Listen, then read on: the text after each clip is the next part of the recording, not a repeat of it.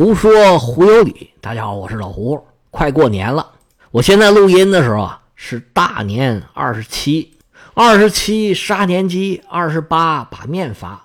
虽然有的人还在上班，但是这节日气氛已经是挡不住了。也有人已经放假了。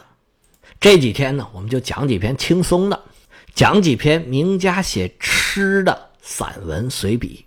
今天咱们讲几篇梁实秋写的。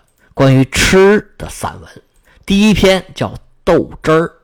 不能喝豆汁儿的，算不得真正的北平人。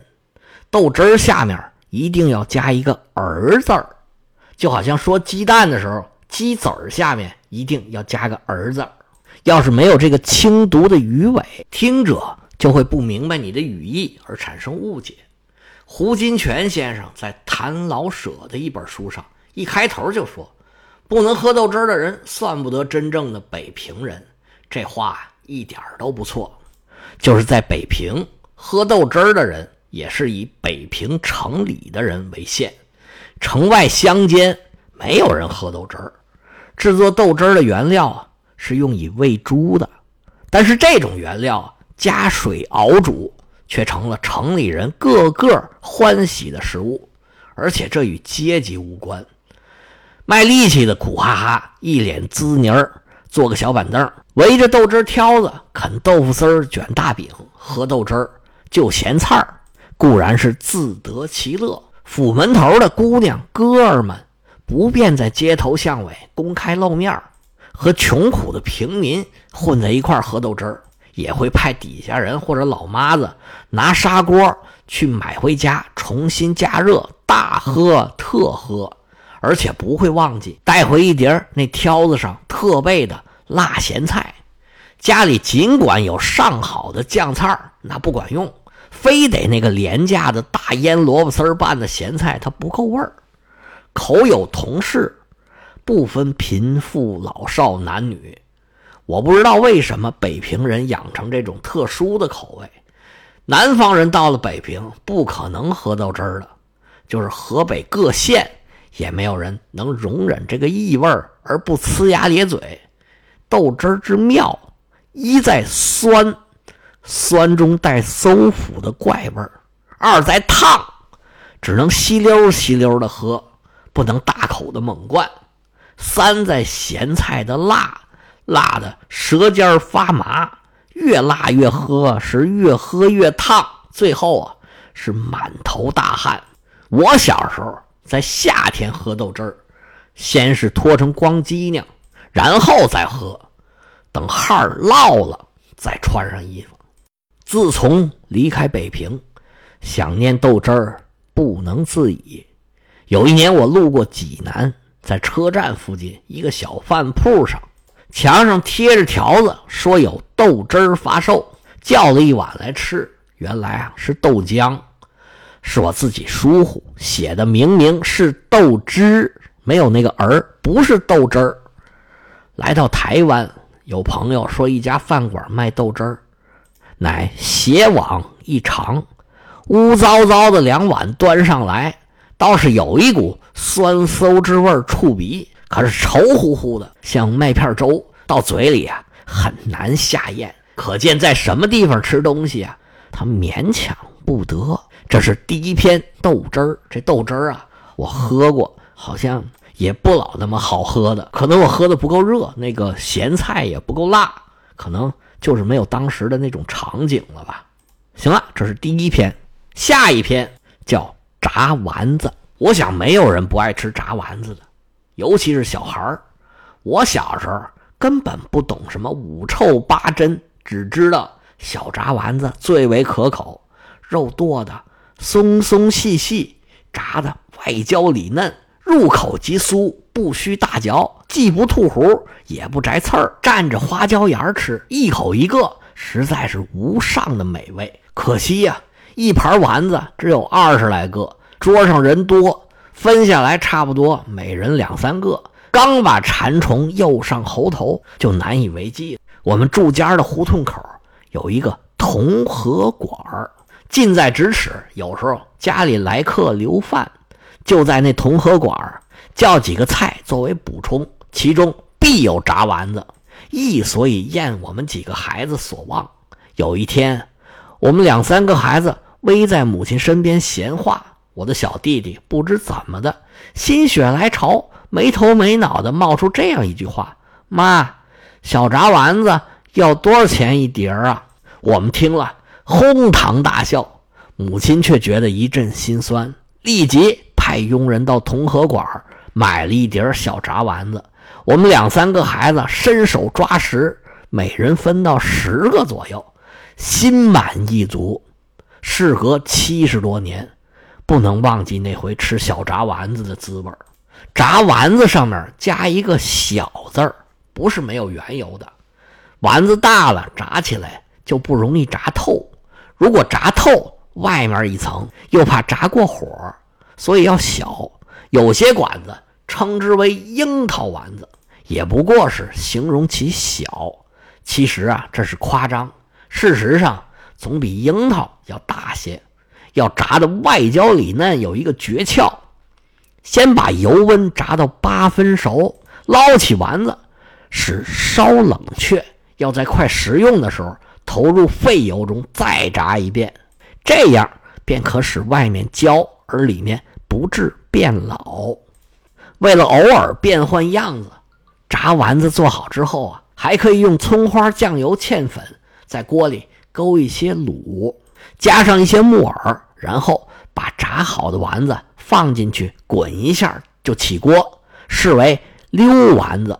如果用高汤煮丸子，而不用油煎，煮的白白嫩嫩的，再加上一些黄瓜片或者是小白菜心儿，也很可口，视为汆丸子。若是赶上毛豆刚上市，把毛豆啊剁碎了掺在肉里，也很别致，视为毛豆丸子。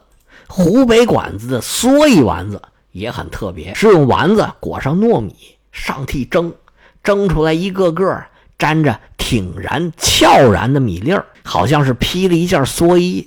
故名。这道菜要做得好啊，并不难。糯米先泡软再蒸，就不会生硬。我不知道湖北人特喜糯米，豆皮儿要包糯米，烧麦也要包糯米，丸子也要裹上糯米。我私人以为，除了粽子、汤圆和八宝饭之外，糯米派不上什么用场。北平的酱肘子铺卖一种炸丸子，他说这酱肘子铺就是便宜坊。这炸丸子扁扁的，外表是疙瘩噜酥，里边全是一些金头玛瑙的剔骨肉，价钱便宜。可是风味独特，当做火锅的锅料最为合适。我小时候上学，如果手头富裕，买个炸丸子夹在烧饼里，惬意极了。如今回想起来，还回味无穷。最后啊，不能不提到乌丸子，一半炸猪肉丸子，一半炸鸡胸肉丸子，盛在一个盘子里，半黑半白，很是别致。要有一小碗卤汁儿，蘸卤汁儿吃才有风味为什么叫乌丸子？我不知道，大概啊是什么一位姓乌的大老爷所发明，故以此命之。从前呢有那样的风气，人以菜名，菜以人名，如番禺、姜豆腐之类皆是。这是说的丸子，这丸子啊，我是很喜欢吃的，尤其喜欢吃那溜丸子。最后一句给我看乐了。什么人以菜名，菜与人名，然后呢，又有什么潘长江豆腐？这不菜名潘长江吗？讲了一个豆汁儿，讲了一个丸子。豆汁儿那一篇呢，很出名，主要是这个食物呢争议太大，有很多人呢吃不惯，所以这篇文章呢就有时候被拿出来解释这个豆汁儿应该怎么喝，好像也没什么用。这不爱喝的人他还不爱喝，爱喝的人呢还是很爱喝。我读的这几篇呢，选自梁实秋的一个散文集，叫《人间一趟尽兴而已》。这个集子里头一共有六十八篇梁实秋的散文，这应该是现代人结的集。第一部分讲的都是吃，前两篇呢就是我刚才读的那两篇，接下来讲的是烧饼、油条、满汉细点，还有水晶虾饼，我就给略过去了。下边一篇烤羊肉，我来读一读。看看那一百年前的烤羊肉跟咱们现在的烤羊肉有什么区别？行，这就开始。烤羊肉北平中秋以后，螃蟹正肥，烤羊肉亦一同上市。口外的羊肥而少膻味儿，是北平人主要的食用肉之一。不知何故，很多人家根本不吃牛肉。我家里牛肉就不曾进过门说起烤肉，就是烤羊肉。南方人吃的红烧羊肉是山羊肉，有膻气，肉瘦，连皮吃。北方人觉得是怪事儿，因为北方的羊啊，皮留着做皮袄，他舍不得吃。北平的烤羊肉。以前门肉市正阳楼为最有名，主要的是工料细致，无论是上脑、黄瓜条、三叉、大肥片都切得飞薄。切肉的师傅就在柜台近处表演他的刀法：一块肉用一块布蒙盖，一手摁肉，一手切，那个刀法利落。肉不是电冰柜里的冻肉，以前没有电冰箱，都是那种冰柜。就是冬寒天冻，肉还是软软的，没有手艺是切不好的。正阳楼的烤肉枝子比烤肉碗、烤肉剂的要小很多，直径不过二尺，放在四张八仙桌子上，都是摆在小院里，四围是四把条凳，三五个一伙围着一个桌子，抬起一条腿踩在条凳上，边烤边饮，边吃边说笑，这是标准的。吃烤肉的架势，不像烤肉碗那样的大枝子，十几条大汉在熊熊烈火周围，一面烤肉，一面烤人。女客喜欢到正阳楼吃烤肉，地方比较文静一些，不愿意露天自己烤，伙计们可以烤好了送进房里来。烤肉用的不是炭，不是柴，是烧过除烟的松树枝子，所以带有特殊香气。烤肉。不需要多少佐料，有大葱、芫荽、酱油就行。这芫荽就是香菜。正阳楼的烧饼是一绝，薄薄的两层皮儿，一面沾芝麻，打开来会冒一股滚烫的热气儿，中间可以塞一大柱子烤肉，这柱子就是筷子，就是夹一大筷子烤肉塞进去，咬上去，嘿，软。普通的麻酱烧饼不对劲儿。中间有芯子，太厚实，夹不了多少肉。我在青岛住了四年，想起北平烤羊肉啊，馋涎欲滴。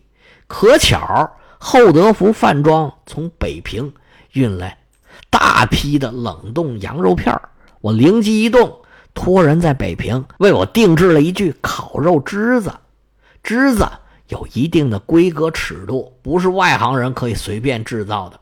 我的枝子运来之后，大宴宾客，命儿辈到寓所后山拾松塔银筐，敷在炭上，松香浓郁。烤肉佐以潍县特产大葱，真如锦上添花。葱白粗如甘蔗，斜切成片儿，细嫩而甜，吃的是皆大欢喜。提起潍县大葱，又有一事难忘。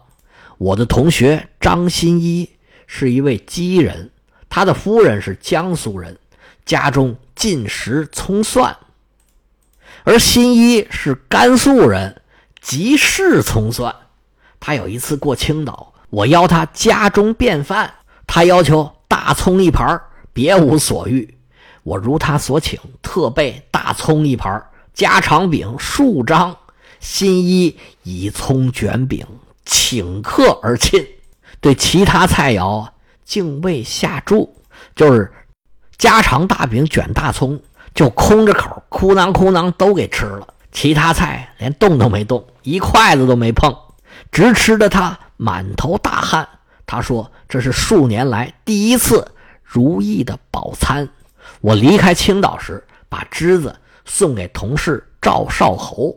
此后，抗战军兴。有朋星散，这青岛独有的一个枝子，就不知流落何方了。这是一篇烤羊肉文章里边提到的张新一、赵少侯，这啊都是大学问家。这位张新一是一位著名的农业经济学家，在美国康奈尔大学拿了硕士学位之后，回国报效。四九年之前和四九年之后都担任过高官，在农业方面有很大的贡献。这位张先生九二年在北京去世，享年九十五岁。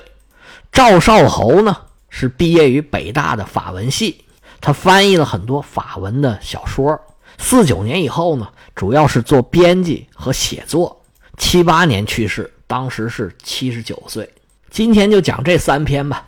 梁实秋的散文很有意思，毕竟是大学问家，人写出来的东西非常的有味道。这本集子呢，你有兴趣也可以找来看一下，叫做《人间一趟，尽兴而已》。今天咱们就讲到这儿，明天讲什么我还没想好。你有什么想听的，你也可以给我留言，我没准儿就能给安排上。咱们下回再见。